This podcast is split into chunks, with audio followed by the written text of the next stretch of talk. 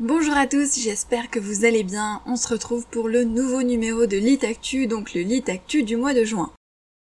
Et on commence tout de suite par le top 5 Amazon du 5 juin et non pas du premier, simplement parce que le premier, bah, j'ai oublié de screener le top 5, donc j'ai pris le top 5 Amazon du 5 juin. Premier livre de ce top 5, c'est le livre Aaron Evans d'Ena L. Pour le coup, si j'avais pris le top 5 du 1er juin, il n'y aurait pas eu ce livre puisqu'il est sorti le 4 juin. Mais bon, tant pis, c'est pas très très grave. Donc c'est un roman indépendant dans la catégorie romance contemporaine. Au 5 juin, il avait une note de 4,6 sur 5 avec 6 commentaires. Aujourd'hui, il a 559 commentaires et la note est remontée à 4,8 sur 5. Il est vendu en numérique au prix de 4,99€, disponible en deux formats et également dans l'abonnement Kindle. Concernant les commentaires, il n'y a pas de commentaires une étoile, il y a quelques notes mais pas de commentaires, donc on passe directement aux 5 étoiles. Encore un magnifique livre. Effectivement, il faut avoir lu les précédents pour entrer pleinement dans l'univers déjanté de la grande famille amie. On peut compter sur l'auteur pour aborder des problèmes de société, le harcèlement, la violence dans les écoles, collèges, lycées, les études supérieures et les entreprises, le pouvoir de ces maltraitants, le renoncement, la dépression, voire le passage à l'acte qui détruisent des vies. Merci L pour la poursuite de cette fresque vivante, j'ai adoré les épilogues, j'ai tellement hâte, vite vite à ton clavier. Deuxième livre de ce top 5, Maître Cruel, la mafia de Boston de Bianca Cole. C'est un livre indépendant euh, traduit, dans la catégorie romance à suspense, plutôt dans le genre dark romance puisqu'il y a un avertissement concernant des scènes qui pourraient être choquantes. D'ailleurs en général quand les couvertures sont assez sombres comme ça, et puis bon quand on parle de mafia, c'est souvent de la dark romance. Il a une note de 4,4 sur 5 avec 122 commentaires au 5 juin, aujourd'hui il en a 371. Il est disponible en deux formats, à 5,99€ en format numérique et également disponible dans l'abonnement Kindle. Il est sorti le 25 mai 2022. Je dirais presque nul. J'ai essayé de poursuivre un peu ma lecture, mais non, rien à faire. Plutôt une histoire de cul. Et pourtant, j'adore les romans sur la mafia. Mais c'est tellement tiré par les cheveux, désolé, mais l'auteur a de gros progrès à faire. Commentaire 5 étoiles. La belle et la bête dans le monde de la mafia. Mais la bête est hardcore et la belle est vierge. Histoire de passion, de sexe et au final d'amour, histoire bien écrite et intéressante. Troisième livre de notre top 5, Déception immaculée, La Bradva Romanoff, le tome 1, de Nicole Fox. Donc c'est un roman indépendant traduit, dans la catégorie romance à suspense, donc ici aussi on est dans une dark romance. Il est sorti le 25 mai 2022, mais il faut savoir que c'est une duologie et que le tome 2 est également sorti le 25 mai 2022. Au 5 juin, il avait une note de 4,3 sur 5 pour 88 commentaires. Aujourd'hui, il a 347 commentaires. Disponible uniquement en numérique à 2,99€ et avec l'abonnement Kindle. Donc je suis allée fouiner du côté des commentaires comme d'habitude et il faut savoir que sur les 347 évaluations, il n'y a qu'un seul avis, ce qui est somme toute assez louche. En général, il y a au moins quelques commentaires. Il y a quand même 198 avis 5 étoiles sans commentaires. Bref, je trouve ça un petit peu étrange. En général, les lecteurs aiment laisser des commentaires, qu'ils aient aimé ou non. En fait, finalement, il n'y a qu'un seul commentaire, c'est un commentaire 3 étoiles que je vais vous lire du coup. L'histoire commence de suite entre les deux héros et tout est dit dans le résumé, donc pas trop de surprises. Bon par contre, c'est une histoire peu probable dans la vraie vie car franchement, les coïncidences, bof bof. On n'y croit pas, c'est trop gros. Je peux pas vous en dire plus, sinon je vais spoiler, mais franchement, c'est peu crédible. Au final, pas de coup de cœur. Quatrième livre du top 5, c'est l'instant présent de Guillaume Musso, comme ça fait un petit moment euh, qu'il est euh, dans le top 5 Kindle, je vais pas vous en reparler. Tout ce que je peux dire c'est qu'au 5 juin il avait 2997 commentaires, aujourd'hui il en a plus de 3000, et il est noté 4,2 sur 5. Il faut savoir que, a priori, s'il est euh, aussi bien classé dans le top 5 Amazon, c'est parce qu'il est disponible dans l'abonnement Prime Reading, et effectivement, c'est un petit boost, hein, l'abonnement Prime. Donc quand on est en Prime Reading, euh, notre livre a tendance à remonter dans les classements, ce qui est le cas du livre de Guillaume Musso. On passe directement au cinquième livre de notre top 5, donc c'est Un refuge pour Aspen, le tome 3 de la saga Delta Force 2. Il est sorti le 1er juin 2022.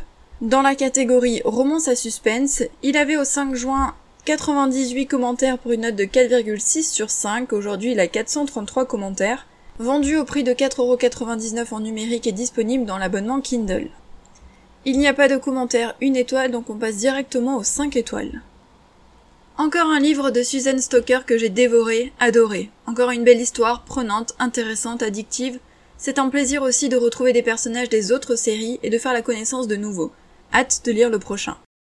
Voilà pour le top 5 de juin 2022. Comme on peut le remarquer sur les 5 livres, il y en a quand même 4 dans la catégorie romance, dont 2 en dark romance. Ce qui est plutôt positif, c'est que ce sont des romans indépendants, même si 3 d'entre eux sont des romans traduits.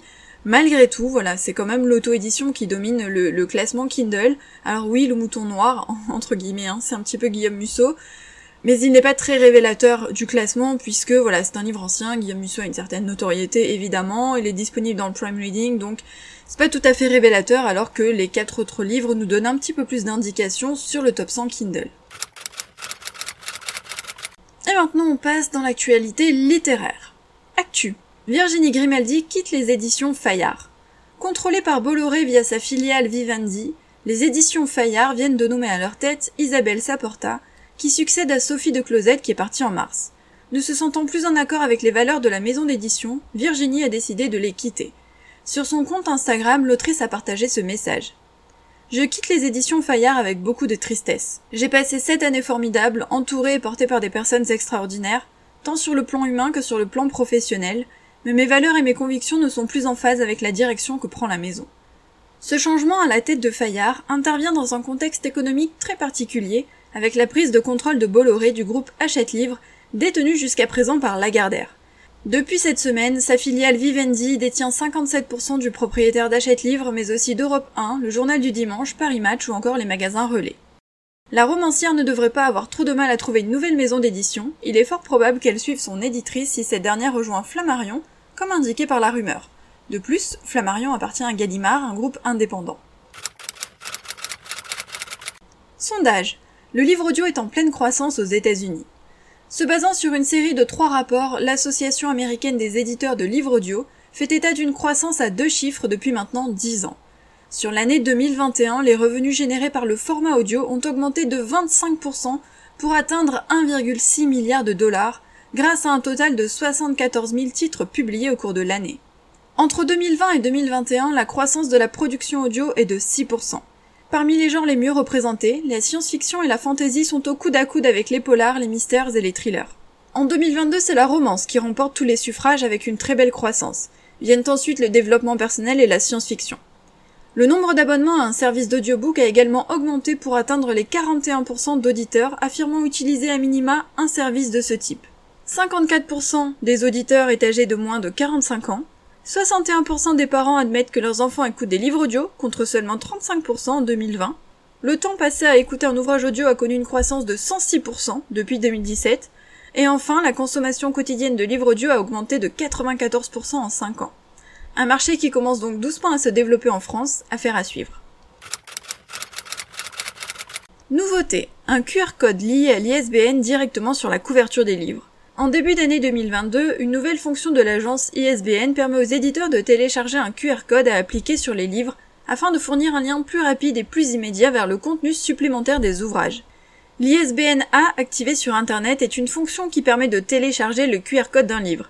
Il s'agit d'un service supplémentaire applicable à tout produit d'édition. Il permet à l'éditeur de montrer à l'utilisateur des informations et des services supplémentaires associés au livre, tels que le site web de l'auteur, des critiques et commentaires sur les ouvrages, des pages de réseaux sociaux, des interviews d'auteurs, du contenu audio ou encore du contenu vidéo. À noter qu'une fonctionnalité du même type est désormais disponible pour les livres publiés en auto-édition sur Amazon. Le lien est dans les notes de l'épisode.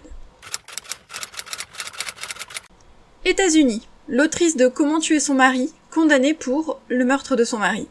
La romancière américaine Nancy Crampton Brophy a commencé ce lundi à purger une peine de prison à perpétuité pour le meurtre de son époux. C'est elle qui avait écrit l'essai très connu intitulé Comment tuer son mari. L'écrivaine, spécialisée dans les romans sentimentaux, au titre aussi évocateur que L'enfer au cœur ou Le mauvais mari, a été déclarée coupable le 25 mai dernier du meurtre de Daniel Brophy. Lors de son procès, l'autrice, accusée d'avoir tué son mari de deux balles dans le cœur en juin 2018, a tout nié en bloc.